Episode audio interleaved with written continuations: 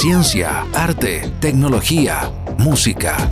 Los temas que desde siempre han apasionado al ser humano se reúnen para hacerte viajar a través del sonido. Porque el saber no ocupa lugar. Abrimos nuestros archivos digitales en Radio UNAV. Esto es Código Abierto, un podcast de colección. Contenidos para aprender, disfrutar y compartir.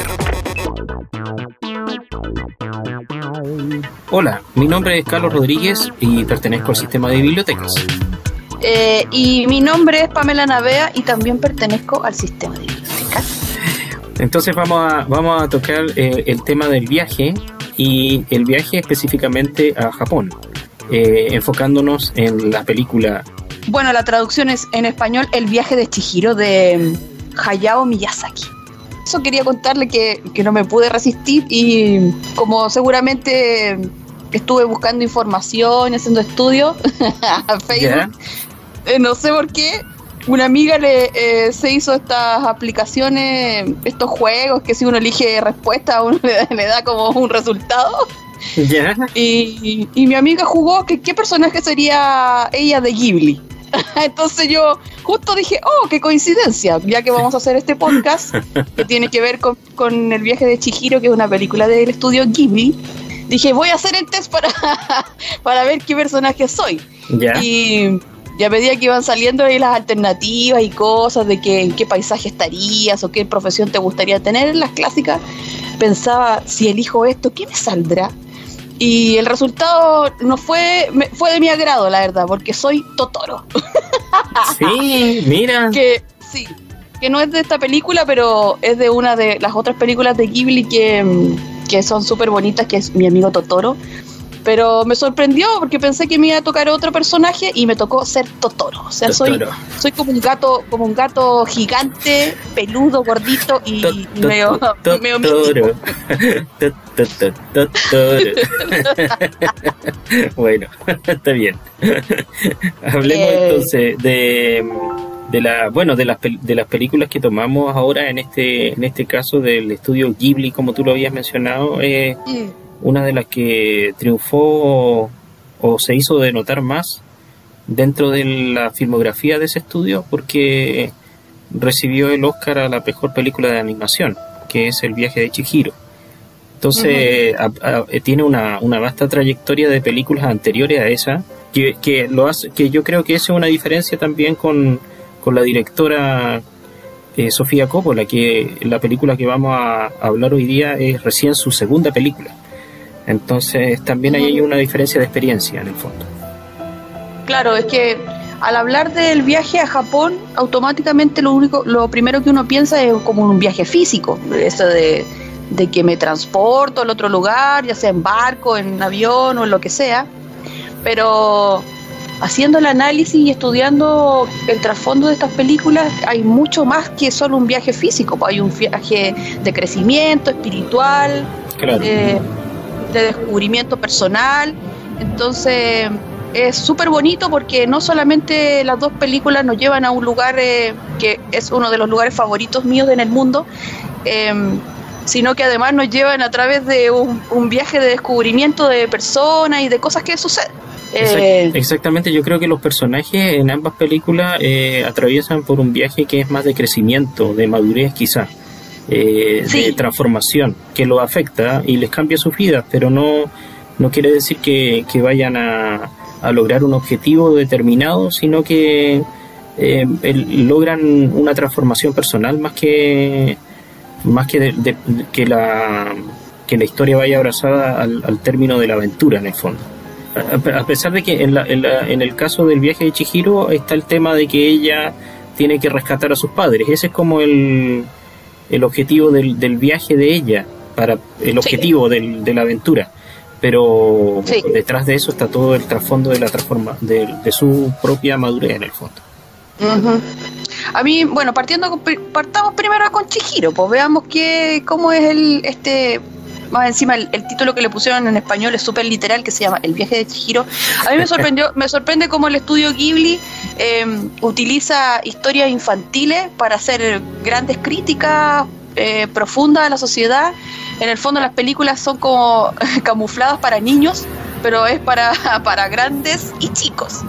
Eh, porque, porque me puse a pensar eh, eh, ¿Qué otra, en, la, en algunas las otras películas, cómo podían, cómo hacían la crítica? Por ejemplo, La tumba de las luciérnagas, que es una película extremadamente triste y que está basada en un libro de un autor japonés. Eh, y hacen una crítica a la guerra, a la guerra, a, lo terrible que fue la hambruna y cómo los chicos tienen que sufrir. No voy a, no voy a contar el final por si alguien no la ha visto o quiere leer el libro, pero son dos, dos niños que viven las penurias que se pasan después de, la, de los ataques incendiarios en Tokio en la Segunda Guerra Mundial. Entonces hay una clara crítica del estudio, no sé si será... Eh, ah, esta película es de otro director, no es de, no es de Miyazaki, no me acuerdo cómo se llama. Debería ser Isao Takanaka. Ah, sí. Takahata. Takahata, así se pronuncia eso. Pero es una dura crítica a la guerra. O por ejemplo la princesa Mononoke, que es una crítica al medio ambiente. Como buenos japoneses son sintoístas, así que son amantes y, defensores de la naturaleza. Por lo tanto, ahí creo que hay también una crítica a, cómo el hombre ha ido destruyendo su medio ambiente por la ambición de explotando recursos para tener más dinero. Entonces, me gusta eso y, eso también de alguna forma la crítica se ve reflejada en, eh, dentro de este viaje que hace esta chica que se llama Chihiro y que está muy bonitamente contado porque utilizan eh, todo un mundo de, espíritus y, monstruos y no sé, y demonios y cosas raras y dioses para contar, eh, para contarnos nosotros, o sea, en realidad para contarse ellos mismos y para de paso contarnos nosotros los occidentales cómo es este viaje. Eh, podría mencionar antes de que sigamos un poco la trayectoria del estudio Ghibli bien rápidamente porque da como para hablar casi en un programa separado de solamente las películas Ghibli. Bueno, el estudio Ghibli tiene eh, dos personajes que son los que lo llevan adelante, que es Hayao Miyazaki, el director de la, de la película de la cual estamos comentando, y Isao Takahata, que es eh, su amigo con quien comienzan a trabajar dentro de otro estudio y, con, quienes comparten eh, eh, juntos eh, la filmación de una primera película que se llamaba La Princesa Encantada en el año 68.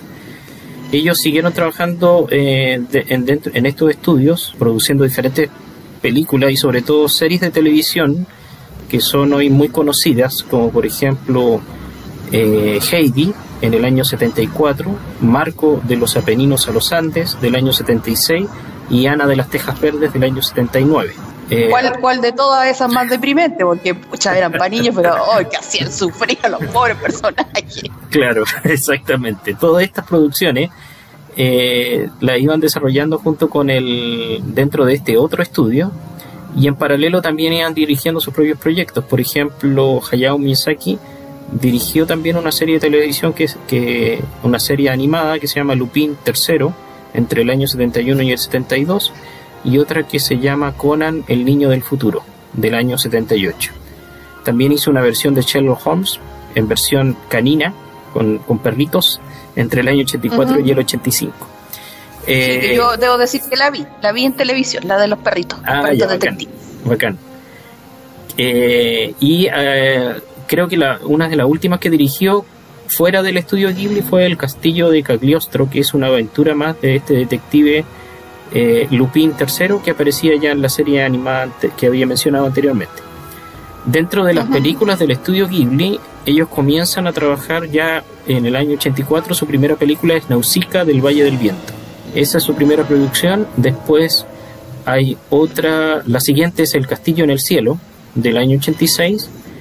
Después viene Mi vecino Totoro, que es la que, la que habíamos mencionado y que la produjeron como en una especie de programa doble con La tumba de las luciérnagas, que era dirigida por Isao Takahata. Son dos películas que son eh, quizás muy diferentes una de otra, porque una tiene un espíritu más fantástico, más alegre, y la otra es un poco más, más dramática. Después, eh, Miyazaki dirigió eh, Nikki, la aprendiz de hechicera, del año 89. El año 92 hizo Porco Rosso, que tiene un paralelo con el viaje de Chihiro porque los personajes son cerdos. Y después la princesa Mononoke en el año 97, muy famosa en su, en su, época. un taquillazo. Y en el año 2001 él hace el viaje, el viaje de Chihiro. Eh, hasta dónde vamos a llegar, porque después de eso él hace tres películas más. El 2004 hace El Castillo Ambulante, el 2008 Ponio en el Encantilado y el 2013 El Viento se levanta. Esas son sus películas con el estudio Ghibli. Bueno, como, como vemos han hecho hartas películas y, es difícil, si me preguntan, algunos tendrán sus favoritas, pero siempre ah, para mí es difícil elegirlas porque son películas muy bien hechas, muy lindas. Em, la calidad del, de la animación y el dibujo. De hecho, por ejemplo, el viaje de Chihiro, eh, Miyazaki como que se negó a usar mucha tecnología y la hizo más a la antigua. La siguió haciendo con, con la técnica clásica ya que tienen estos del dibujo y no metió tanta computadora salvo en algunas cosas que como que ya lo obligaron porque no quería. Otra cosa también que me gustó mucho es que en las películas de, de Ghibli las mujeres son, son eh, el personaje ahí fuerte. Eh, hay una entrevista que le hicieron a, Miyazaki y él dijo que viendo tanta princesa de Disney o, o estas caricaturas o cosas, personajes infantiles del otro lado del charco, que él, él no quería eso para, para las chicas de Japón. Él dijo que ellas merecían algo más. Así que, que las, las, las, ¿cómo se llaman? Las protagonistas o las heroínas eh, de sus películas iban a, quería que, que, representaran a las chicas japonesas, pero que les dieran algo más. Solamente dijo eso, cada cual podrá interpretar lo que, lo que quiera, pero para mí son chicas valientes, que no tienen miedo, que, que son empoderadas. Eh, y que son personas que, tienen sus virtudes y sus defectos, pero que siempre están tratando de mejorar. Eh, y eso, eso creo que es como el punto también de lo que vamos a tocar, que un poco el, tema del crecimiento personal. Sí, es verdad eso, porque por ejemplo en Nausicaa el personaje femenino es el principal, también pasa lo mismo en La Princesa Mononoke, y en Ponio, Ponio es una niñita también, no? ¿O es un sí, niño? Sí. También entonces. Kiki, no, es, es, una niñita. Eh, y Kiki también la bruja, esa que reparte todo, también es, en el castillo ambulante también es una chica que se, que se transforma como viejita. y las niñas de mi Vicente Totoro también. Son pocos personajes. Esa, la última la que mencionó, la que se lleva algo de se lleva el viento se, viento. El viento se levanta. Eh, también, eh, si bien el personaje principal es un, es un hombre, un ingeniero aeronáutico hace, eh, que está diseñando los aviones para la Segunda Guerra Mundial con la que va a ir a pelear Japón. Eh, su esposa, o sea, la mujer de la que él se enamora y con la que se casa, es un personaje súper importante porque, bueno, como tienen siempre esto, la nota dramática, tiene tuberculosis, entonces tiene sus días contados. Y ella es súper importante en la historia porque en el fondo aquí el amor es el que mueve, mueve la historia y ese amor que él tiene por ella y al margen de, todo lo que tiene que hacer por dada su profesión de diseñar eh, aviones. Eh, entonces, en, todas las películas, sean o no las protagonistas principales, eh, siempre la mujer es súper importante, porque si puede ser el o el protagonista o el como el ese punch que le da al, al compañero para seguir adelante. Eh, partamos ahora con el viaje de Chihiro para que empecemos a, contar cómo es la historia. Ya empezamos diciendo al tiro que esto va con spoiler porque aquí vamos a entrar a, ah, por ir paso a paso. Mm. Paso a paso la historia como para ir analizando. El viaje de Chihiro, como, como todos lo conocemos, eh, a mí me, primero que nada me llamó al tiro la atención porque eh, el, el, nombre en japonés no tiene, no tiene es más profundo que el, nombre que le pusieron en, en español. Porque en japonés es Sento Chihiro no Kamikakuchi. Ya. es súper largo. Y eso significa que es eh, la desaparición espiritual de Zen y Chihiro. Es el, esa es la traducción literal del título. Que hace alusión precisamente porque en la película Chihiro cambia de nombre. Pierde, ah, como que le para hacer el contrato de trabajo y entrega su nombre y la bruja Yubaba entrega este nombre que más que entregarle eh, es lo que deja de su nombre. Y ahí hay todo un juego de súper complejo porque esto de los kanji y la forma que tienen de representativa de escribir los japoneses eh, da para jugar con muchas interpretaciones. Por ejemplo, Sento significa también casa de baño que si uno lo piensa Ah. es, es el título del, del, del nombre de la chica en la película, pero Claro. también significa casa de baño, que es donde pasa toda la historia. po. Claro, claro. Donde se Mira, toda la historia. qué buena. Sí. Entonces, cuando la bruja Yubaba saca, saca, eh, Chihiro firma el contrato eh, para trabajar y la bruja Yubaba pone su mano y, saca las letras, los kanji hacia arriba, deja solo un kanji que es el de, de chi. Y ese kanji chi es, significa mil. Y zen también significa mil. Entonces, como que de toda la palabra Chihiro solamente deja el chi que significa mil. Entonces la transforma de ser Chihiro, la transforma solo en, una palabra que significa mil. Es como mm, Chihiro Mm. significa mil búsquedas. Eso significa Ah, Chihiro, mil ya, búsquedas. Ya, qué bueno. Entonces ella saca, saca los otros kanji y solamente deja la palabra mil. Eh, y el Kami Kakuchi, que es la otra parte del, del nombre de- del viaje, Kami es como se le llaman a los dioses. Por eso en, Goku y en todas las películas en Kami-sama y todo eso, porque Kami significa Dios, Dios o espíritu. Eh, y Kakuchi significa oculto. Entonces hacen como una interpretación de como desaparición espiritual, que esco- escondí algo, algo ahí como místico eh, y fue, escondí a Chihiro y también a Zen porque ambas dos son la, son la misma persona dentro, dentro de la película. Qué buena. Entonces ahí tiene, tiene- eh, ya analizar el nombre Sí. nomás lleva, imagínense a todo lo que lleva, y, eh, pero en español le pusieron el viaje de Chihiro. Es que tiene mucha más profundidad si lo pensamos de la interpretación que le querían dar el, el nombre original, el título original de la película en japonés tiene mucha más profundidad que, que el nombre que en realidad está hecho como para que lo entendamos los occidentales más que nada, lo del viaje. Que Eh, no yo- sé si nos hacen un, un gran favor porque deberían dejarnos pensar en estas cosas en vez de Sí. estarnos resumiendo. Sí, es verdad. Yo pensaba en cuando ella, cuando la bruja Yubaba le, le roba el nombre a Chihiro, yo lo asociaba como que te robaba la identidad en el fondo, tu, tu propia identidad.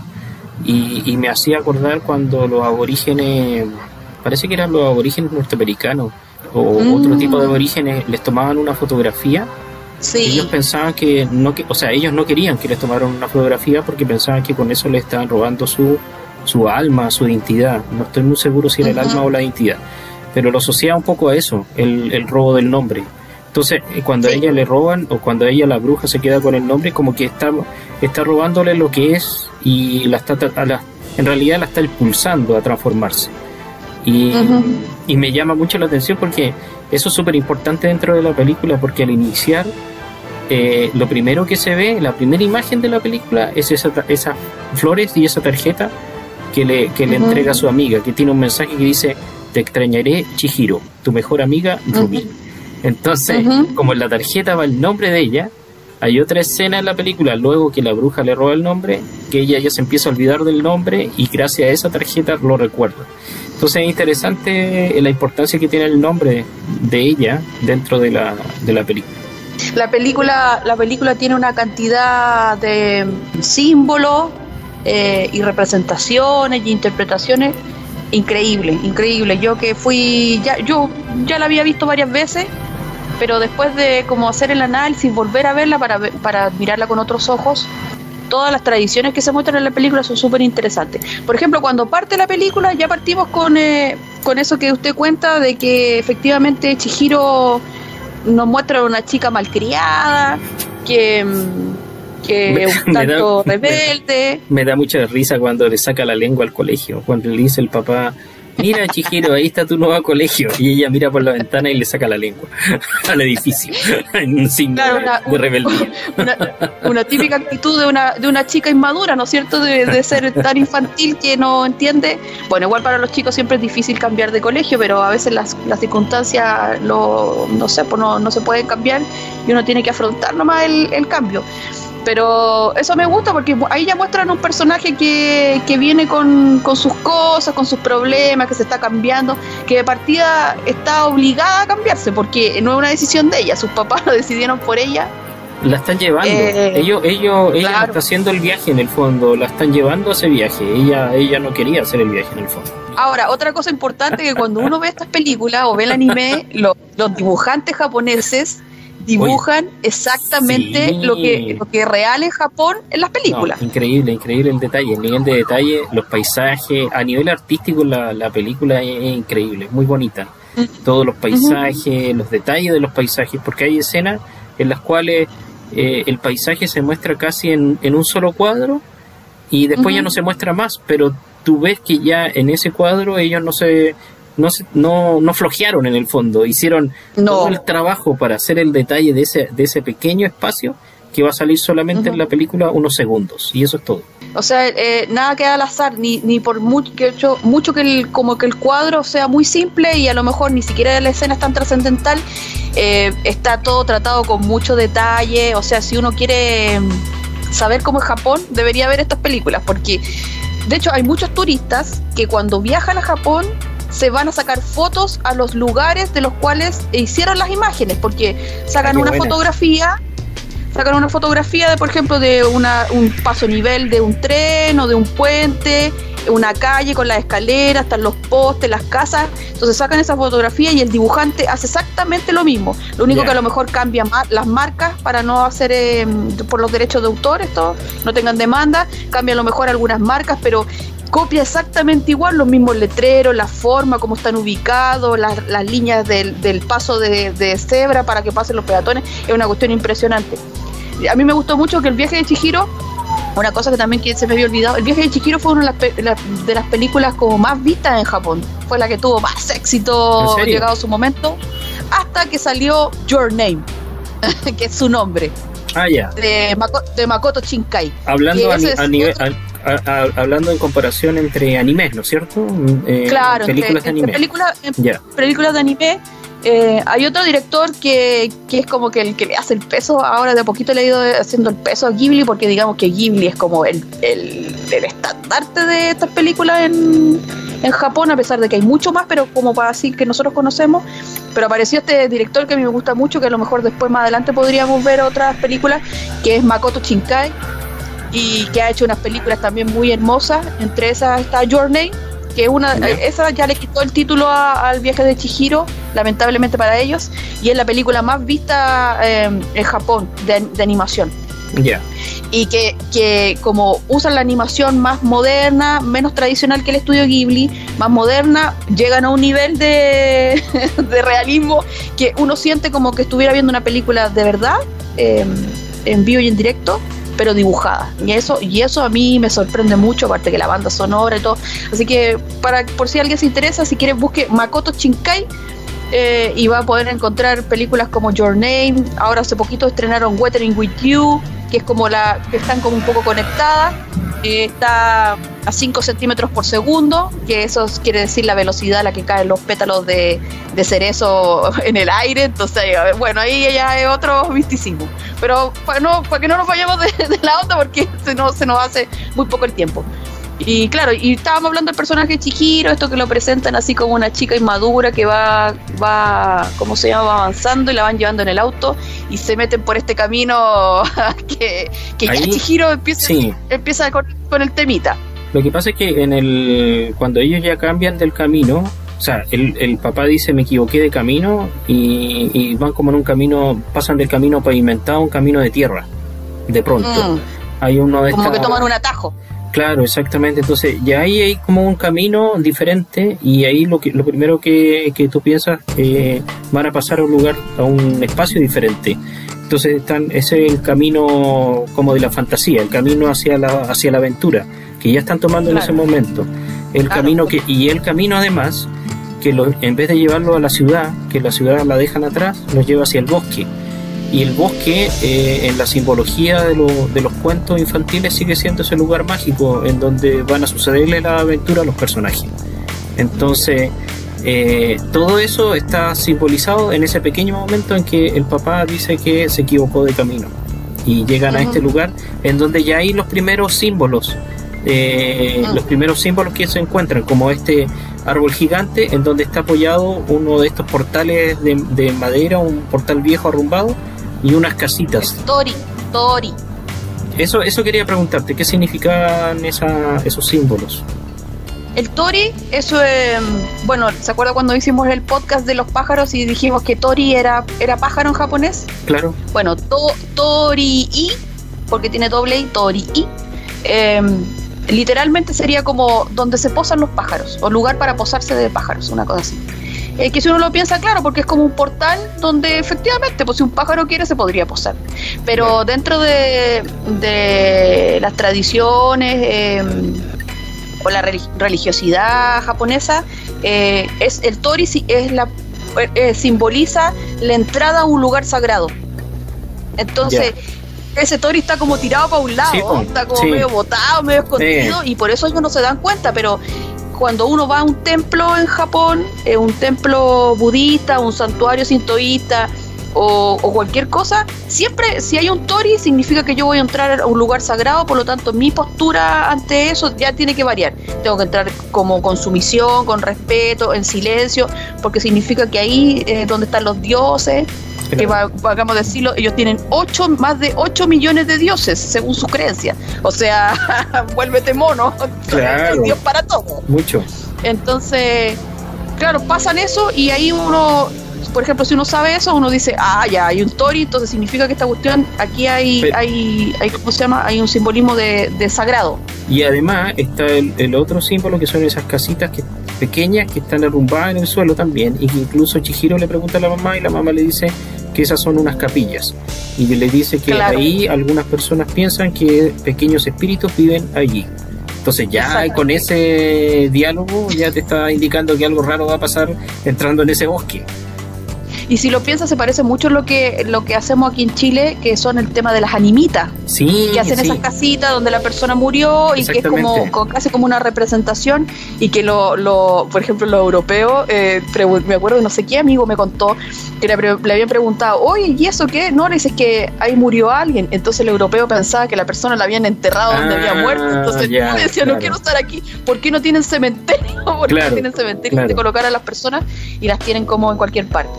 Entonces yo creo que ahí hay como un, un poco un parecido, no sé, no sé en qué será, pero es como un poco eh, un simbolismo de como de guardar el lugar de, la persona, del alma, del espíritu que quedó ahí. Claro, eh, y, no sé si se fijó, pero eh, cuando estaban atravesando el bosque, habían como una, como una escultura así cabezona, que parecían. esos son estatuas de espíritus. Ya, ya. Eso está filmado de una forma especial porque me parece que eso es computacional, porque la visión de Chihiro desde el auto se, se torna, o sea, e, ella va avanzando el auto y la, la va mostrando la esta estatua entre medio del bosque mientras ella la va mirando. Entonces, esa forma de animar me parece que es menos tradicional y fue hecha digitalmente. Pero, eh, ¿tú ibas a decir de qué, significaba exactamente eso? Son, son estatuas de espíritus. Son, eh, eh, son como mm, también lo mismo como los tori. Son como símbolos que se colocan y son, em, son como los guardianes. Están cuidando ahí el bosque, como usted decía, que también siempre es un simbolismo. Em, bosque en japonés, si no me equivoco, se dice mori. Ah, ya. Entonces están cuidando ahí. Y ahí hay todo un, tema porque cuando pasan este bosque y están ahí las, estatuas de espíritu, Chihiro y los papás dicen, ya, atravesemos este túnel, que el túnel como va a pasar y todo, porque creen que cruzando ese túnel van a, van a llegar como a, la casa que está ahí como en una colina que la ven desde abajo. Em, y Chihiro súper súper miedosa, no quiere, no quiere nada pasar, es súper cobarde, no, no quiero ir, me quiero quedar aquí, pero se, ve la estatua de espíritu y prefiere que no. Sí, y ahí lo sigue. Pero sabes que hay, hay, dos cosas. Una que cuando van a atravesar ese túnel es como la entrada hacia ese lugar fantástico, ¿no es cierto? Eh, a pesar de que ya están dentro del bosque. Pero ese túnel me recuerda al momento en que Alicia en el País de las Maravillas cae en, el, en este hoyo y siguiendo al mm. conejo. Entonces, aquí comienzan algunas cosas paralelas que yo encontraba con el cuento de, de, Alicia en el País de las Maravillas porque ellos cruzan este túnel y, llegan a la fantasía, que es lo mismo que le pasaba a Alicia cayendo, cayendo por, el, por este hoyo en el suelo. Y lo otro hay mucho, hay mucho parecido. Claro, y lo otro es el tema de la de que Chihiro se pone es la única que no quiere entrar porque los papás quieren ir quieren ir nomás pero ella no eh, y, y, ahí entiendo yo que es el momento cuando el yo te contaba la otra vez que el viaje del héroe hay un momento en que el héroe rechaza el momento en que empieza la aventura. Entonces, este es el momento en que ella está llamada a esa aventura, pero la rechaza y no quiere ir. Entonces se siente como llevada y impulsada por los padres a entrar a este mundo de fantasía. Mire, no por nada le dijeron el nombre, porque acuérdese que le dije que Chihiro significa mil búsquedas. Eso no quiere decir que ella, lo quiera o no, va a terminar buscando algo. Y que es mm. buscando cómo salvar a sus papás y que eso la lleva a otro tipo de cosas. Claro. Y Chihiro, dicen que Chihiro dentro de esta historia simboliza como el anhelo espiritual. Eh, el anhelo espiritual que tenemos todos dentro eh, y que cuando, por ejemplo, se adentran en ese túnel es como adentrarse en el interior, en el interior de como de uno mismo. Y ahí es donde empieza como la, esa aventura y lo que usted está hablando, porque ella al final se ve obligada eh, a dejar atrás el miedo, la cobardía, eh, que le produce quedarse sola o quedarse con eso, con esas estatuas de, de espíritu, y al final ah, pasa, y cuando pasan ahí ya como que ahí ya empezamos con la otra parte de la vivencia, porque, porque me gusta, porque va como por etapas la cosa. Entonces, ahí es cuando llegan a este pueblo como fantasma. Eh, y que el, papá siente el olor a, como a parrilla al asado y, y, no le importa nada y a pesar de que ella todo el rato le está diciendo no, devolvámonos, devolvámonos, que no me gusta, no me tinca, está todo el rato nerviosa el papá y la mamá como que eh, sorpresivamente, que debería ser al revés, que los padres deberían ir con cautela, eh, al final se olvidan de todo y lo único que les interesa es descubrir dónde está saliendo ese, sabroso olor a parrilla para ir a comer. Buscan como la diversión nomás los papás ahí en, este parque. Ellos dicen que es un parque de diversión abandonado. Claro, sí, una cosa así. Mm. Yo pensaba que por esto mismo que estaba hablando de los papás que son como llevados a su idea y que llegan y entran nomás a este parque de diversiones, me hacía recordar también al cuento de Pinocho, a los niños de Pinocho cuando los llevan a este lugar de fantasía y que pueden hacer lo que ellos quieran y se dejan llevar por el colorido, la diversión y que pueden hacer diferentes cosas, eh, que pueden comer lo que quieran, dulce, etcétera, es como estos papás que se dejan llevar por todo, pero en el fondo, en el cuento de Pinocho, esos niños ya sabemos lo que les pasa, se transforman en burros. Entonces aquí también hay un paralelo, porque los papás finalmente sabemos que al comer esta comida, que no, es de ellos, en el fondo de los espíritus, se transforman en cerdos. Entonces ahí viene como, como ese castigo en el fondo. En, la historia, en el viaje de Chihiro, el, que sus papás se conviertan en cerdo eh, simboliza el tema de la codicia del ser humano. Que están tan, tan obsesionados por eh, ver que se sientan y lo único que quieren es comer y comer y comer y no detenerse. Entonces, eh, esa codicia los castiga, los castiga y por eso se transforman en cerdos. Porque Chihiro hasta ese momento ella no, no come, a pesar de que los papás le ofrecen, le siéntate a comer, ella sabe que no, que no, que no tiene que hacerlo, no sé por qué. Ella, es súper cuidadosa. Mm.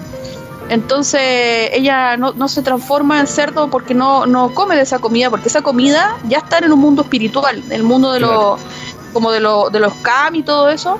Eh, entonces, ellas no tienen que comer porque ellos son humanos y ellos no deberían estar ahí. Es como la eh, comida también que, usan los mexicanos ah, y que le llevan a su espíritu en los cementerios. Sí.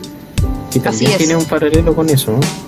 Sí, en Japón también lo hacen, cuando se es una ofrenda, cuando la persona está en aniversario de, claro, de muerte, eh, le llevan, inclusive tiran, tiran alcohol y ponen fruta y prenden los inciensos. Lo mismo que en México, es como que les llevan la comida para que los muertos, eh, es como que los muertos salieran, el espíritu salieran y pudieran de nuevo comer y hacer como la vida que hacían cuando estaban vivos.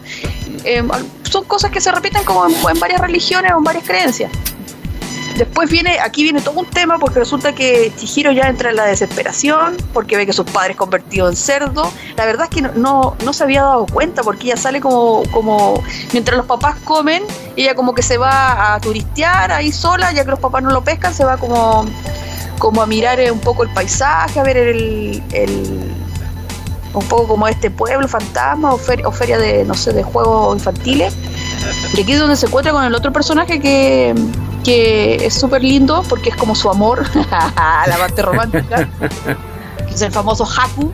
Claro. Eh, y que si no me equivoco, Haku en japonés parece que significa dragón, por eso se llama así. Ah, pero no estoy completamente segura. Pero aquí donde se encuentra Haku, que Haku obviamente la, ayuda porque la conoce, la ha visto de otra, de otra, de otra vez, y porque ella resulta que aquí hay otra parte simbólica. Cuando ella se para como a la orilla del río y ve que este, este barco casi como esos barcos de, me hizo recordar los barcos de como del Mississippi de Estados Unidos. Ya. Exacto, que es como la mitología también griega, que es como Caronte parece que se llama, el barquero que uno le entrega una moneda de, Zeus y, puede viajar al, inframundo. Claro, para moverse al otro lado. Es como eso, y hay, ese barco el que trae, trae a la gente que falleció, la trae los espíritus de un lugar a otro. Ya. Eh, y ahí donde Chihiro empieza a desaparecer. Y empieza a desaparecer que ella es humana y está en un, mundo de espíritu y ella por lo tanto no debe estar ahí. Ahí donde Haku le da de comer esa cosita que ella no quiere, pero que al comer comida de allá, eh, obviamente como come tan poquito no se transforma en cerdo, eh, pero que la hace que deje de ser transparente y vuelve a estar en su estado como normal. Cuando, se, cuando le pasó eso a Chihiro yo me acordé de Marty McFly en Volver al Futuro. y que se comenzaba a desaparecer y a volverse invisible porque los papás no, no estaban juntos y no se iban a no, se iban a casar y entonces él no iba a existir. Entonces desaparecía. Sí, muy buena, muy buena cuando empiezan a desaparecer de las fotos, voy está ahí. Bueno, después lo arregla, lo arregla todo y ¡pum! Así como en cámara rápida aparecen todos.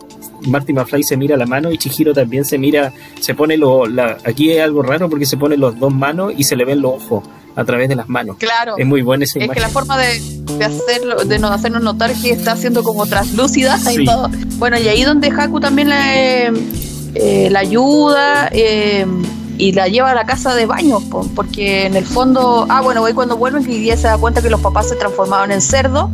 Ah, espera, eh, un segundo, eso, eso también mm. que tú dices, lo que nos mencionaste de comer un poco esa comida, de este, el Haku le dice, tienes que comer un poco de comida de este mundo, si no desaparecerás. Y ahí me, hacía, eh, hacía parecer un poco a lo que hace Alicia en el País de las Maravillas cuando tiene que comer un poquito y con eso crece. Y cuando come otro poco también se empequeñece. Entonces también está el símbolo de la comida en Alicia, en el País de las Maravillas. como la como las pastillas de chiquitolina que se tomaba el, el colorado y se hacía chiquitito, hay que me gustaba chiquitolina. Los, mexicanos también tienen palabras súper buenas con su tema azteca y toda esa cuestión chiquitolina. Bueno, pero y ahí lo llevan a la, a la casa de baños y todo, em, porque se supone que ahí la casa de baños va a encontrar eh, la solución para poder salvar a sus padres eh, la casa de baño, aquí donde empieza super, algo súper importante, porque la casa de baño donde pasa toda la historia después, ya eh, muy poco sale de Chihiro, casi al final sale de esto. La casa de baño representa el cuerpo, el cuerpo de.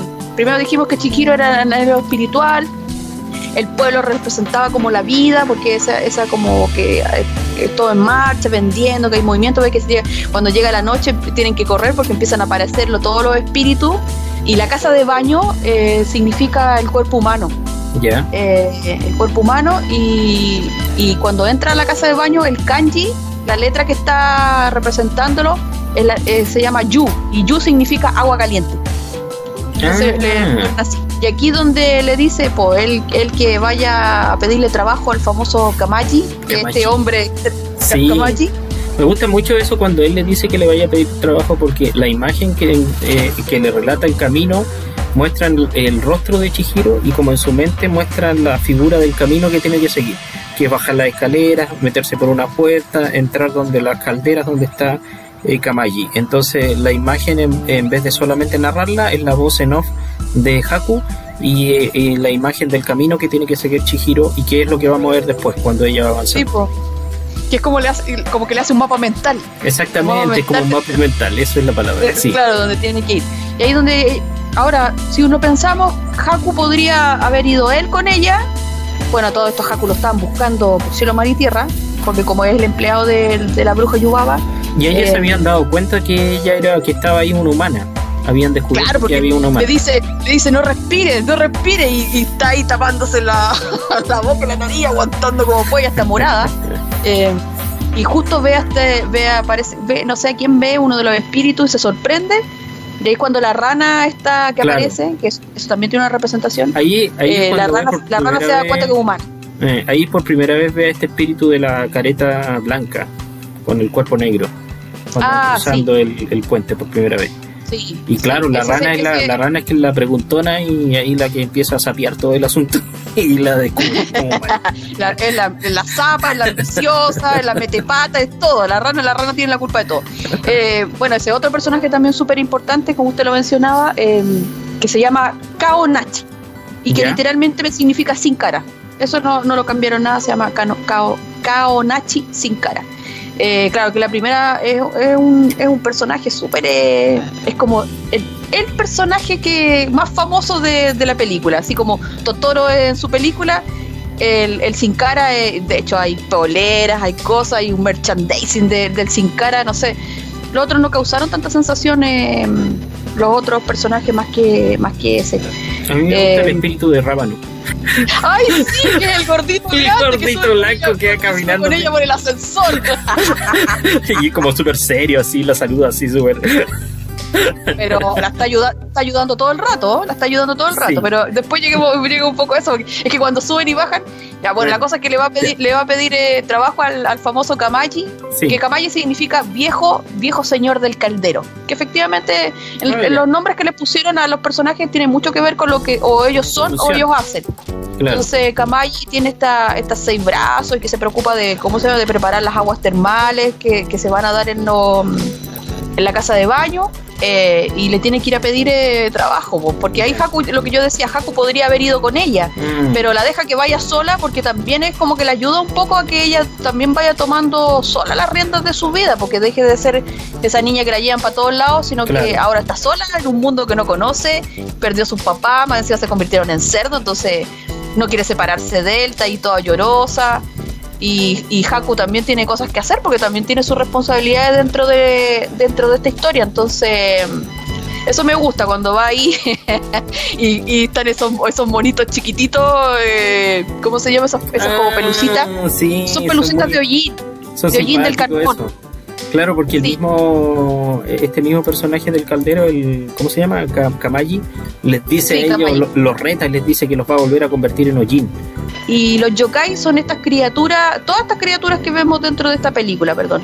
Son criaturas que son que son mitad o son animales o son mitad humano animales, como que hay una mezcla de todo, o son humanos simplemente, como la niña que acompaña a la, a la Chihiro, que es la famosa Lin, que los ayuda a trabajar y todo eso. Pero esto, estos personajes chiquititos de Jin son muy simpáticos, son muy chistoso porque cuando ella intenta hacer trabajo para este personaje Kamaji y le ayuda a uno porque le pesa mucho el carbón que lleva, después todos los otros quieren que le ayude a todos. Entonces se agrupan todo alrededor de ella para que le ayude.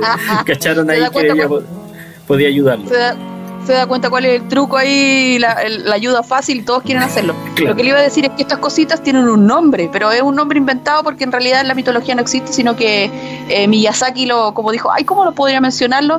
Y se llaman eh, Susuwatari. y que Susuwatari significa como cositas de hollín, algo así. Ah, ya, ya. Y también aquí hay una parte bonita, ¿se acuerda cuando los alimentan que le dan como una estrellita? Ah, como yo que los alimentan le, le, tiran unas estrellitas de colores.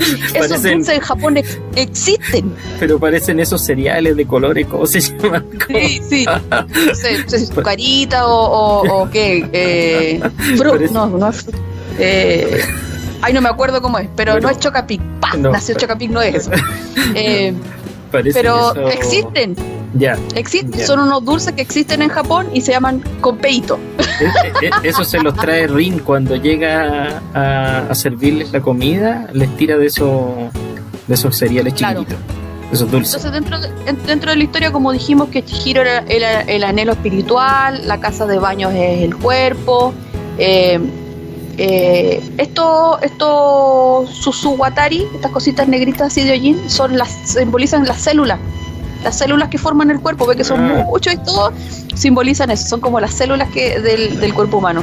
Eh, y Kamaji y la famosa Rin ¿Mm? significan el, el trabajo, el trabajo y el esfuerzo que hace el cuerpo. Ve que ellos están todo el rato dentro de la película, están todo el rato trabajando, manteniendo el agua caliente en la casa de baño, la rinta limpiando, tienen que ir a limpiar eh, esa cuestión eh, como vasija gigante donde se lavan los dioses y esas cosas. Claro. Entonces, eh, los personajes de ellos están todo el rato y junto con otros personajes dentro de la casa de baño están todos trabajando. Entonces, ese, ese como rango o ese tipo de funcionario dentro de la casa de baño simbolizan el, el esfuerzo y el trabajo duro que, se hace dentro del cuerpo humano.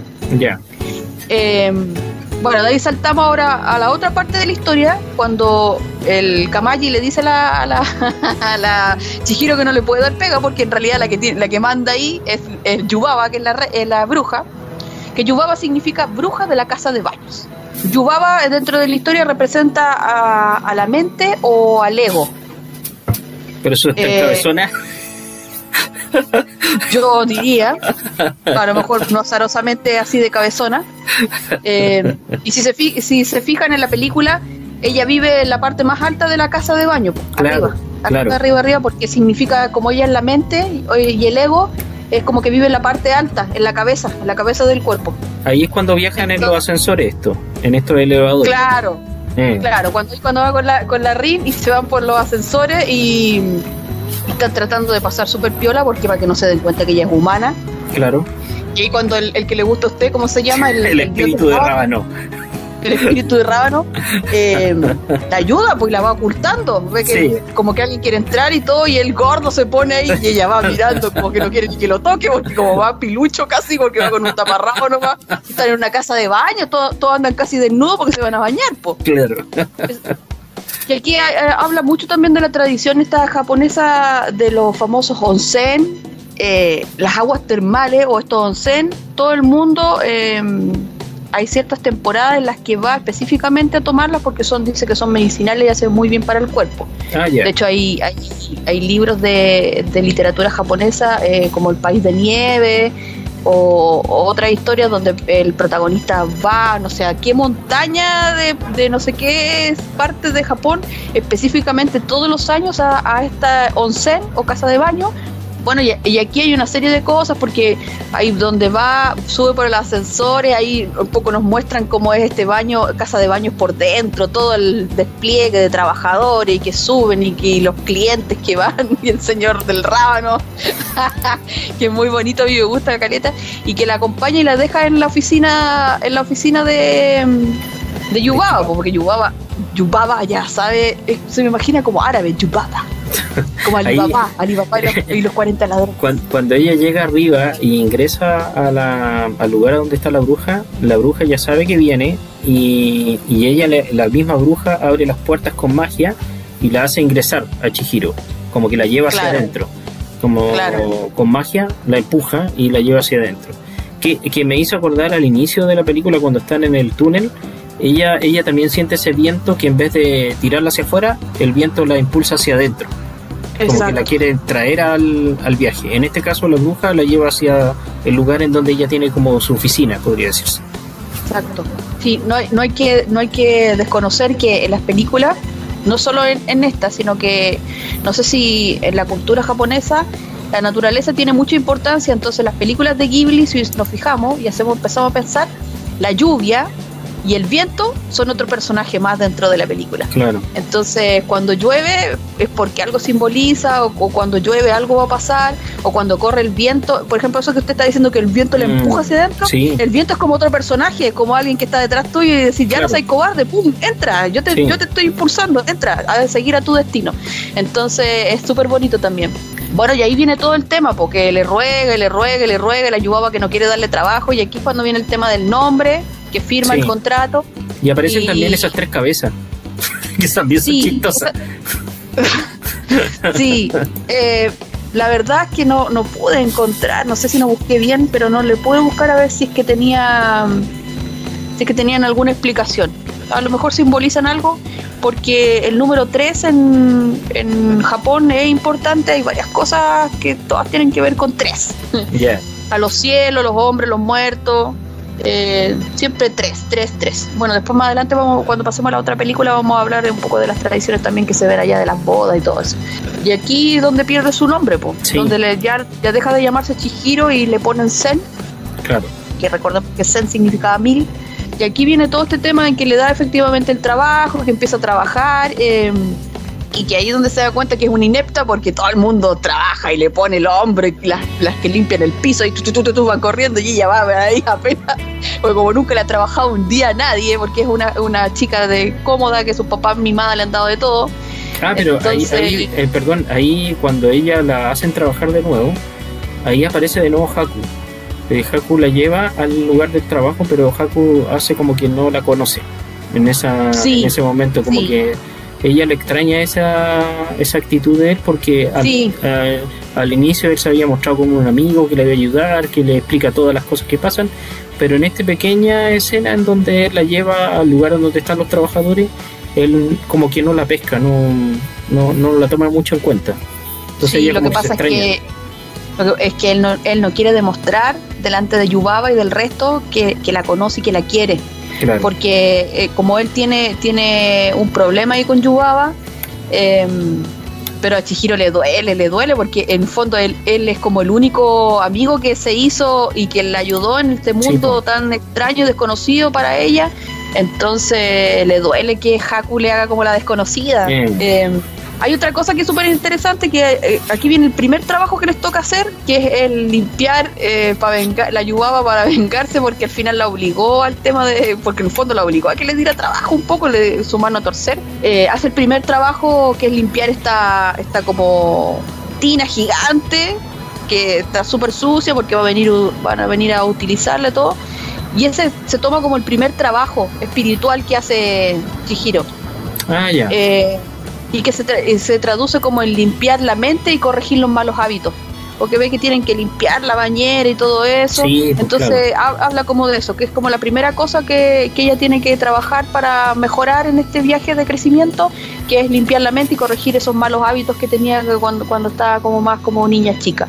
Em, y aquí donde entra el, espíritu ese del olor, que es súper super power eso es interesante porque en las películas el olor no es transmisible a través de la imagen, entonces no lo puedes percibir.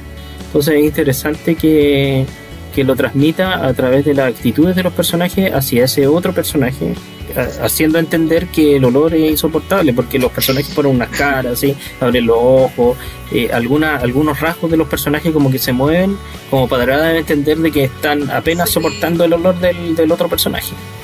Me encanta porque en la animación japonesa utilizan mucho, no sé si se fijó, ese como que hace, como que les tirita todo el cuerpo y como que como que el, tiritón va desde los pies hasta la cabeza y va tiritando, tiritando hasta arriba eh. y quedan ahí como.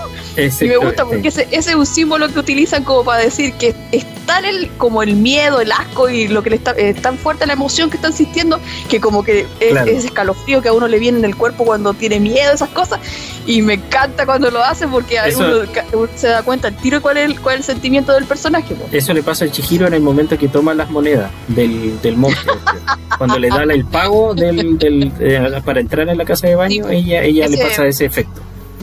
Ese es un espíritu del olor se supone que es un espíritu del olor, que después cuando ya están trabajando y le tiran todo el agua, va encima que ella tiene, acuérdese que tiene esas tabletas de que es, que es como la que dice que agua, agua mm, como de ah, hierba, se las regaló el sin cara. Sí. Se las, o sea, no se las regaló, sino que el Sin Cara las dejó ahí porque desde que empieza, el Sin Cara está obsesionado, que, que ahora, bueno, ahora podríamos tocarlo, que el Sin Cara está obsesionado con, con que ella le acepte los regalos. Po. Sí. Le ofrece, lo, primero que le ofrece esas tabletas es como para comprarla, comprarle un poco a ella. Y también le ofrece el oro después. Claro, entonces, pero ella no se los quiere recibir porque la verdad que Chihiro no, no necesita no necesita de esa tableta, aunque después igual le van a servir. Entonces ese espíritu del olor después cuando, cuando le sacan, ve que le empiezan a tirar y como que sacan una cantidad de basura que tiene dorado, eh, se transforma en otro espíritu que el espíritu del río. Eso, eso dicen que es una crítica a la contaminación. Y ah, que es algo que es algo que le pasó a Miyazaki, que él había ido a pescar a un río eh, y efectivamente, eh, parece que se le había quedado enganchada el hilo de pesca en una cuestión y cuando fue a tomar se dio cuenta que era una bicicleta que estaba enterrada en el río y claro, empezaron a ver y había una cantidad de basura, entonces como que él se quedó con eso, acuérdese que Miyazaki es como luchador contra el ecologista, o sea, a favor, ¿no? sí, a favor del medio ambiente cuando protestaba, eran como tres, pero estaban protestando por el tema de las plantas nucleares. Claro, todo eso. Eh, dicen que eso es una crítica a la, contaminación y la protección del medio ambiente. Y ahí el espíritu del, olor se transforma en, el espíritu del río. o sea, el patito feo se transformó como en el cisne. Y, le, regala eh, esas pepitas de oro. Eh, no, pues le regala, le regala esa, esa bolita que es como una bolita de. Ah, Chihiro, sí, le regala Una, bolita, sí. Pero además deja esas pepitas de oro en el suelo, entonces todos quedan contentos porque van a tener ese ah, esas, pepitas De, esas pepitas de oro eh, y se hacen rico y todo. Al final Yubaba se la deja para ella. Y ahí empieza la ambición. sí, pues y ahí empieza, y ahí empieza de nuevo cómo se llama la, la ambición, eh, que todos quieren juntar el oro, pero la Yubaba al tiro les dice, devuelvan todo el oro que sacaron y todo, ¡ay, quién es egoísta! eh, aquí hay una cosa también súper interesante, que lo, lo, los trabajadores de la casa de baño, si se fijaron, son todos como anfibios. Ah, son como cara de anfibios. Claro. de anfibios. Son ranas, o son como la rana de plano, o son humanos, o son una mitad, una mezcla entre ambos. Eh, yo, lo, que yo decía de los yokai, eh, que son una mezcla entre humanos y son anfibios. Y son anfibios porque los anfibios tienen la propiedad de estar en, la, en el agua y también estar en la tierra. Entonces hace, ah. hace ese juego que es la transición entre, entre los, eh, los pensamientos y los actos. Están ahí, están ahí como que se mueven entre lo que digo y lo que hago. Y de hecho se nota porque están todos, están todos, hoy que le quieren dar comida, eh, y esos son sus actos y que de adoración al, al sin cara y, le dan y le dan y le dan. Quieren, quieren pero, pero por el otro lado Claro, pero por el otro lado están pensando otra cosa, porque mm. quieren que el, sin cara les dé, les dé, ¿cómo se llama? El oro. Entonces, ese juego, dicen que por eso eligieron esos personajes, porque podrían haber sido otras cosas, gato, porque ellos tienen mucho para elegir, pero eligieron anfibios por eso, porque hay una transición entre lo que yo pienso y lo que, y lo, lo, que yo realmente hago. Ya. Ah, no, es que ahí ocurren dos acontecimientos en forma paralela, porque eh, eh, por un lado está este problema con el ser de la máscara, eh, pero a la vez, por otro lado, Chihiro empieza a decir dónde está dónde está Haku, porque no lo han visto de hace, ah, de hace tiempo. Entonces ella empieza a pensar dónde estará, dónde estará, y ella se va a un balcón y, lo ve regresar como vertido en dragón, pero perseguido por unos pájaros de papel.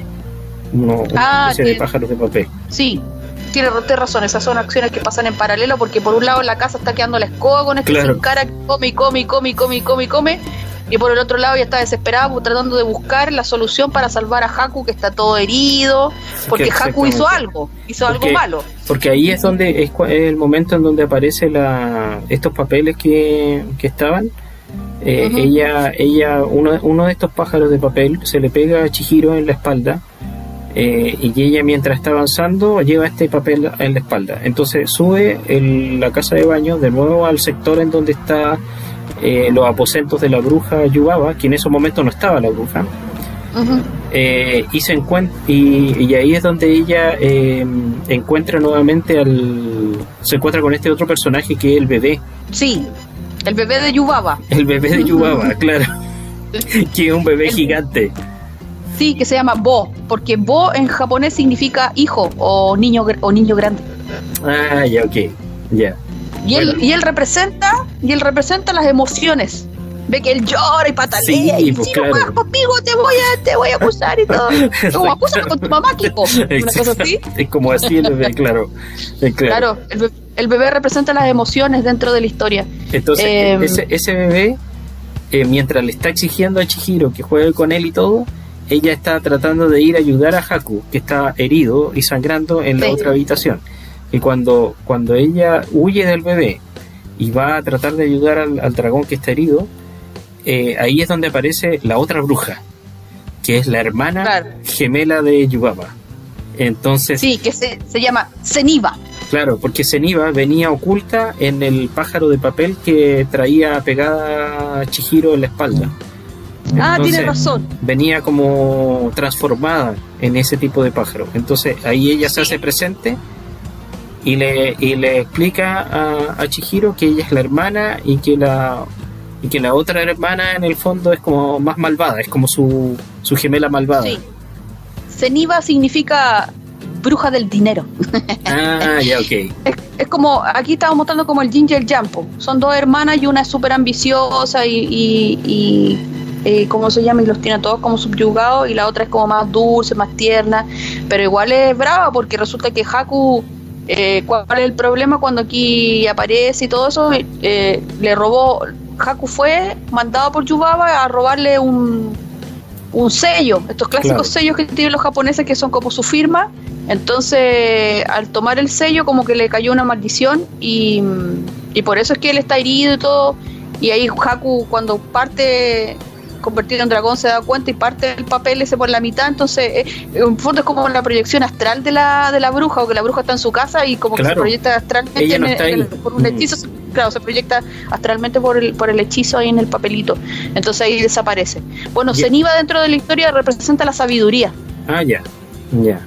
Y ahí, ahí es cuando esta Zeniba transforma al bebé que lo estaba acosando a Chihiro, se transforma en un monito chiquitito. un ratón, un ratón gordito. claro, exactamente, que anda con un pajarito que es también la otra que también lo transforma en un pajarito chiquitito que anda con él. Sí, que era, que era como un pájaro, como un cuervo que tenía la cabeza de Yubaba, es, ese se transforma en el, como en el pajarito pequeño. Entonces eh, dos personajes se unen ahora a Chihiro en su nuevo viaje en el fondo, como parte de, de, su, de su grupo de amigos que la acompañan. Claro. Y ahí es cuando ella cae con el dragón por este ducto, como, un ducto de, chimenea que hay en el centro. Y ahí mm. es donde vuelven a caer a las calderas. En donde está. Claro, donde está Kamaji. Kamaji, el, hombre de, muchos brazos. Aquí hay una cosa súper bonita, súper bonita referencial, porque se fijan dentro de la escena, hay, hay momentos en que Yubaba, con ese pájaro que tiene la cabeza de Yubaba, salen, salen a volar, salen volando. Y acuérdense que yo le dije que Yubaba significaba la mente. Y ellos siempre salen, salen, ¿cómo se llama? De noche. De noche salen a volar y después vuelven, en día vuelven a, la casa, aunque esté lloviendo y todo. Entonces eso representa cuando, que cuando yo estoy durmiendo en la noche, mi mente vuela, mi mente y el ego sale, sale de... Ve que uno, el, ¿cómo se llama? El, el inconsciente como que uno lo deja libre. Eso simboliza. Por eso es que porque uno pensaría, ¿qué es lo que va a hacer Yubaba? Porque eso dentro de la historia no tiene como ningún sentido, porque nunca muestran que la Yubaba vaya a algún lugar especial o, que fue a buscar algo, sino que la muestran solo saliendo. Porque como Yubaba significa la mente, es que ella, como que en ese momento la mente se libera y por eso es que ella sale a volar y está lloviendo y después vuelve. Bueno, después viene todo el tema este que cuando ya viene, aquí viene el segundo trabajo que tiene que hacer eh, Chihiro para su crecimiento, que es cuando le, le pide el, eh, o sea, dice que va a ir donde la, donde la ceniva a devolverle el, el, ¿cómo se llama? El sello. Aquí viene la escena esa donde pisa esa cuestión, esa cuestión como babosa. ¡Ay, que me da mucho asco! pero después me da pena porque la babosa tiene ojos como que está mirando ahí toda asustada y, la aplasta con el pie y le queda toda la babosa pegar la pata. Que en el fondo esa cosa era lo que tenía prisionero a, a Haku, que lo, tenía ahí atrapado eh, como un dragón y no lo dejaba liberarse. Eh, y aquí, como digo, pues, cuando, le, cuando le da a Haku el, el trocito este de, de, alimento que le había que le dio el, espíritu del río. Claro, sí. Claro. Es que eso, lo tenía ella, ella lo tenía para sus papás. Pero la, dadas las circunstancias tuvo que irlo gastando.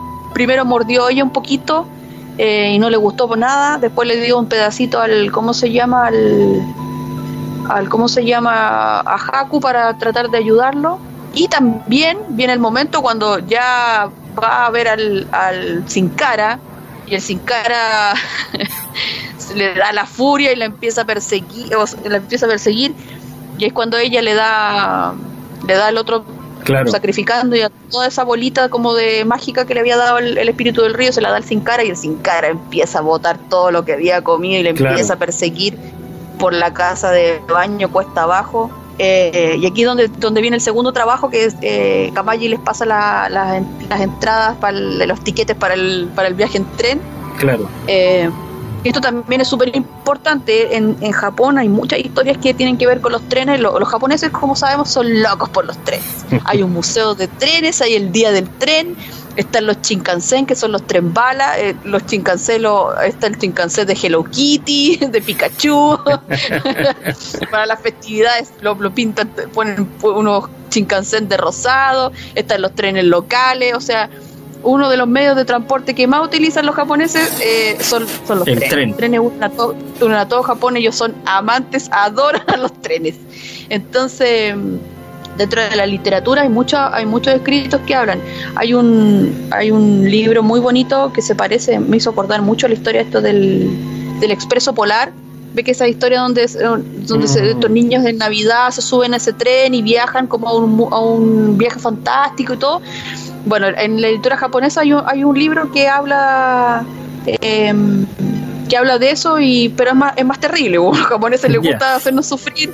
Se suben dos amigos, pero resulta que uno está vivo, eh, está haciendo como un viaje, casi como un viaje de sueño, en el fondo está como soñando y él está soñando que va en ese tren y, se, arriba del tren se encuentra con, el, con uno de sus mejores amigos que habían estado peleados por circunstancias y resulta que el amigo que va sentado al lado de él está muerto se ahogó en el río y él no lo sabe porque después él se da cuenta porque resulta que el amigo tiene solamente un tiquete de ida y él, el personaje, tiene un tiquete de ida y de vuelta. Y ahí es cuando se da cuenta de que su amigo falleció, que fue mm. durante justo ese festival que van a ver los fuegos artificiales. Ya. Eh, no sé por qué el amigo se cae al río y se ahoga. Y él se, se fue para otro lado, como estaban peleados, se fue a otro lado del río y se puso a mirar los fuegos artificiales y se quedó dormido. Entonces ahí se cuenta toda la historia, cómo ellos comparten y, se perdonan y van arriba del, del, de este tren mágico eh, y van viendo otros personajes pero cuando ya llega el momento final, eh, ahí él se da cuenta de que su amigo falleció y que ya no va a poder viajar bajar del tren porque él tiene que seguir al mundo de los espíritus y él sí tiene que despertar al mundo de los vivos. Entonces me hizo acordar un poco de esto porque esto es lo que pasa con este tren. Este tren se suben y es el tren que los va a llevar donde la famosa ceniza. Y ahí el eh, sin cara se transforma en un acompañante también, porque va ella, va el bebé convertido en ratón, más el pajarito, y también va el sin cara. Entonces van todos los tres. Y le hace. Se fija cuando habla, le hace. y me gusta cuando habla, me No sé por qué dicen así, pero bueno, me encanta mucho el personaje porque van andando y él le dice como que. Y el, y el pajarito tiene que llevar al, al ratón ese obeso que casi casi no se lo puede y están ahí como, ay, ya no puedo más, estoy cansado y toda la cuestión. Bueno, ahí sin cara se recupera, pues se recupera, vuelve a su forma vuelve a su forma eh, normal. El, el sin cara es un no voz. Ese es, es, como, es como una clasificación porque es un espíritu, son espíritus que toman forma humana. Entonces, si se fija, él es como un espíritu y cuando se traga la rana, que es lo primero, el primero como que se mm. come, ahí como que recién tiene voz y habla con la voz de la rana. Claro. A la medida que va, va, comiendo más cosas, es como que le va apareciendo. Después se come como un trabajador y le aparece el pelo. Eh, entonces es como que va tomando la forma de acuerdo a lo que se va comiendo. Entonces eso se llama eh, no voz, es un espíritu que se transforma, se transforma en una, forma humana. Eh, la, máscara del, del sin cara eh, está basado en un gusano de seda eh, es un gusano de seda eh, ah. que tiene esa cara, pues, tiene esas pintitas así, ve que el, cara tiene un rostro muy particular, que por lo que yo le digo el famoso merchandising, todo el mundo conoce, que le gusta el anime, conoce el sin cara, eh, pero esa es la cara de, un, de un gusano de seda, que precisamente el gusano de seda ve que come, come, come, come, come, engorda, después se posa en un y después ya se transforma en una mariposa. Ah, por eso hacen ese paralelo entonces. Ah. Claro, eh, bueno, y ahí ya van en el tren, van como amigos, como un equipo de trabajo, porque la Chihiro ya ahí está como va a empoderar y le dice, pórtate bien, porque si no, te va a llegar y todo y, aquí donde se genera este viaje por amor, porque en el fondo Chihiro, por salvar a Haku, por el amor que le tiene, va, a lo desconocido, si ni siquiera conoce a, bien a Zeniba, pues no sabe si es buena, si es mala. Y aquí donde pasa algo súper súper entrete que yo no lo sabía, que ve que cuando van llegando aparece como saltando una lámpara Sí, claro, que los recibe. La lámpara los recibe en la casa. Sí, esa, esa es un es un guiño o es en realidad es un, un homenaje a la lámpara de Pixar. Ah, ya, mira qué buena. Porque Miyazaki, tiene, tiene varios amigos en, en, Estados Unidos y entre esos gente que trabaja en Pixar que lo ha ayudado con muchas cosas, no sé si con la música, con otro tipo de cosas o, la, edición, eh, han aprendido mutuamente. Hay un, hay un tipo que no sé el nombre, pero se hizo muy amigo de Miyazaki, entonces él para saludar a su amigo, como trabaja en Pixar, le hizo esa, esa lámpara eh, simulando la lámpara de Pixar es John Lasseter. Eh, John Lasseter es, el, director de Toy Story. Él, él, admira mucho a Hayao Miyazaki y hicieron como una conexión eh, entre los dos y hicieron la, la, distribución de la película en Estados Unidos. Y hicieron el doblaje con actores eh, norteamericanos en Estados Unidos de la película. Por eso la película también entró a participar en los premios Oscar y se llevó el premio a la mejor película animada ese año. Con el apoyo de, Disney y de Pixar.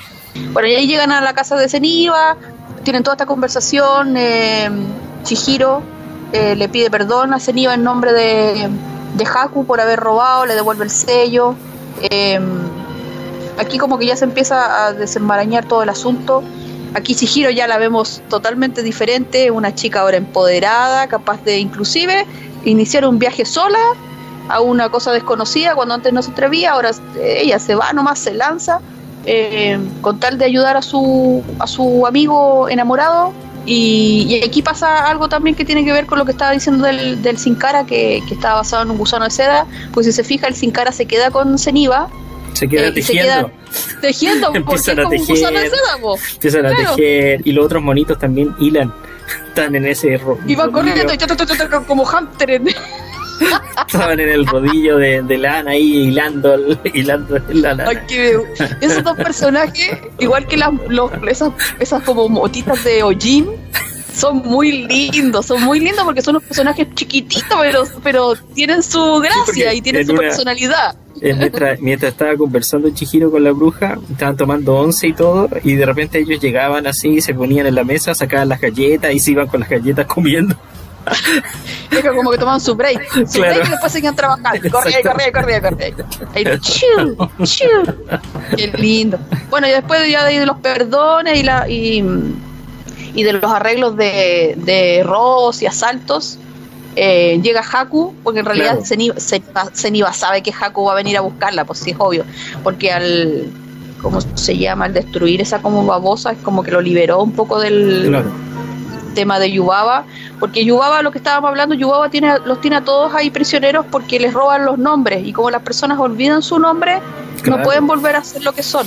Ese era el eh, problema de, de Haku Claro, que Zen o Chihiro no le pasa, porque como tenía esa tarjetita que usted mencionó que le había dado su mm. amiga y que Haku le dice, cuídala muchísimo porque aquí está tu nombre y si la, mantienes no, te va a pasar lo mismo que me pasó a mí. Y ahí es cuando ya ella se va, Chihiro se va volando con Haku, que eso me hizo acordar también la otra película, La historia sin fin. Ah, de veras. que es como un clásico de, de, ese dragón volando, que el dragón más de mentira, pero bueno, eh, eh, eran, los tiempos. Y... Bueno, sí, historia de amor también se podría comparar a la escena de Superman con Luis Lane volando. sí, es verdad, es verdad, pero se notaba que se ponían como de guata en un, en una, en, no sé, eh, como un cajón así para que quedaran los manos y los pies en el aire Uy, deben haber hecho una, cantidad de abdominales para poder haber para poder hacer esa escena, porque era es más mentiroso. Ahora ponen esos fondos verdes y hacen todo, todo como se llama digitalmente y uno siente que va volando con ellos. Pero bueno, y aquí esta es una parte importante dentro de la película porque aquí viene la revelación de los recuerdos y es cuando, eh, como dijimos al comienzo, Haku al tiro la fue a ayudar desde que ella llegó a este mundo y es porque ellos se conocían desde antes. Ahí es donde eh, Chihiro recuerda que Haku eh, la salvó cuando ella se estaba ahogando. Eh, y ahí le dice el nombre. Claro, que es un nombre súper largo. voy a decirlo, voy a decirlo porque lo tengo anotado, lo busqué. Se llama Nigi, Nigi Hayami Kohaku Nuchi. Así se llama, ese es el nombre completo de Haku y eso significa Dios del río rápido ámbar. Ah, ya mira. Claro. Él en el fondo no es una persona, es un río, es un, un, ser natural en el fondo, ¿no? Sí, lo que pasa es que Kohakunuchi es el nombre del río. Por eso se llama Haku, que ahí está metido entre medio. Kohakunuchi. Entonces él es el dios del río em, y se fija el dragón es de color así como ámbar, es como grisáceo, brillante, medio platinado.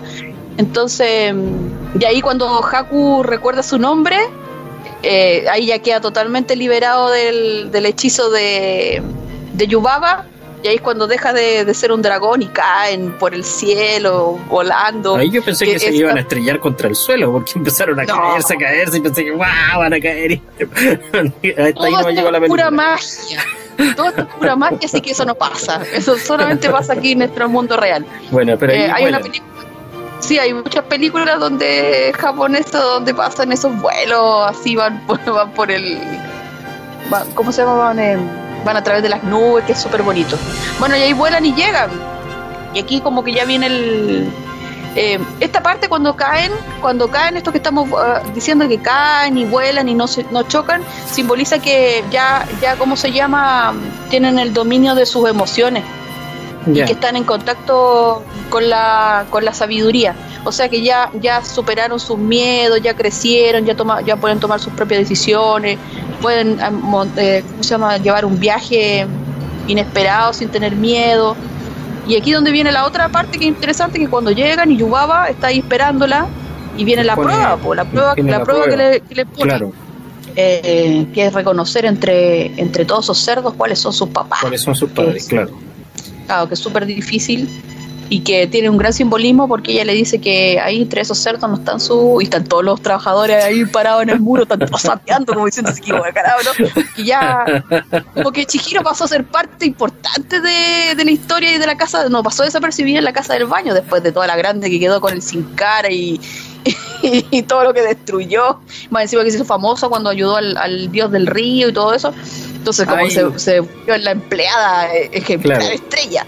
Y ahí también el, el, bebé vuelve a ser el bebé, ya deja de ser ese ratón chico que andaba, entonces se transforma nuevamente en el bebé gigante. Sí, eso, eso es importante porque resulta que ahí hay, un, hay una cosa que la Yubaba no se da cuenta que el ratón es su hijo. Y, y Haku le dice, ¿no te has dado cuenta de que has perdido algo importante? Y cuando ahí va a buscar y se da cuenta que el bebé no está en la sala de juegos que donde lo mantenía, porque más encima lo mantenía engañado, porque le decía que si salía de ahí se iba a infectar, se iba a contaminar, entonces era una madre sobreprotectora. Y, y el, bebé el bebé también crece, también madura, porque se lo transforman en una cosa tan pequeñita como un ratón y se tiene que ir a esta aventura, entonces el, el bebé también crece, todos crecen al final, todos los personajes tienen aprenden algo de una u otra mm. forma y van creciendo. Eh, bueno, y aquí viene cuando la cuando la, la Chihiro dice, no, que, ¿cómo se llama? Ahí entre esos cerdos no están mis papás, eh, y gana la prueba, porque eso es como una demostración de que, ¿cómo se llama? Que ya puede superar cualquier dificultad. Porque como ya pilla, le pilla el truco a la, a la Yubaba, y la Yubaba tiene que cumplir su promesa nomás pues, y, liberarla. Y aquí viene una cosa que a mí me dio pena porque el momento de separarse, porque cuando el viaje termina, pasamos los buenos momentos, superamos todas las cosas malas, pero hay un momento en que uno tiene que decir adiós, pues, y es cuando Haku le dice, vete, vete, eh, y no mires hacia atrás. Eso es el simbolismo un poco de los cristianos cuando le decían a cómo era esta chica que no mirara para atrás, pues si no se iba a convertir en ah, Ese era, sí, eh, Lot, Lot creo que era. Sí, Lot, tiene toda la razón. Y también está el, el tema del mito de griego donde Orfeo va a rescatar a Eurídice del, infierno y también le dicen que no tiene que, mirar hacia atrás. Así es, así es. Está muy relacionado con eso. Y bueno, y aquí ya viene después la, em, el tema de las despedidas, todo, y viene el retorno a casa. Que vuelven rápidamente, cruzan este puente, este túnel por el donde partió toda la historia, y, y los papás como que nunca hubiese sucedido nada, no se dieron ni por enterados de lo que sucedió y la Chihiro se las pasó pena y gloria dentro del mundo tratando de salvarlo. Para ellos em, pareciera que hubiese no hubiese pasado nada, pero cuando llegan al auto y se dan cuenta que está lleno de ramas y cosas, mm. ahí es como demuestra que ha pasado harto tiempo en el fondo que estuvieron dentro del mundo. Pero para ellos es como si hubiesen entrado y salido. Claro, es bonito el final porque ahí como que hablan que en apariencia a lo mejor somos los mismos, pero, pero nuestro interior ya cambió porque la Chihiro ya no es la misma, no es la misma niña tosuda y rebelde que entró, ya es otra persona más madura. Así que bueno, y ahí termina. Es un, es una, ¿cómo se llama? Es una bonita historia. Mm. Ahí está su viaje completo. De crecimiento en el fondo. Claro, y como puede ver, hay una, una, cantidad impresionante de simbolismo y de cosas, los personajes, los lugares, la casa de baño están basadas, todo eso están basado en casa, hay una casa de baño que es como la más antigua de Japón, que es súper tradicional, eh, súper famosa, hay mucha gente que va específicamente a ella, eh, y la casa de baño está diseñada tal cual, o sea, como que sacaron la foto, lo que estábamos hablando, la foto de la casa de baño y la dibujaron tal cual, para hacer el, como para hacerle un, un homenaje y todo eso. Bueno, hasta aquí entonces la revisión de El viaje de Chihiro de Hayao Miyazaki Mi nombre es Carlos Rodríguez y pertenezco al sistema de bibliotecas. Y mi nombre es Pamela Navea y también pertenezco al sistema de bibliotecas. Ciencia, arte, tecnología, música. Los temas que desde siempre han apasionado al ser humano se reúnen para hacerte viajar a través del sonido. Porque el saber no ocupa lugar. Esto fue Código Abierto, un podcast de colección. Contenidos para aprender, disfrutar y compartir.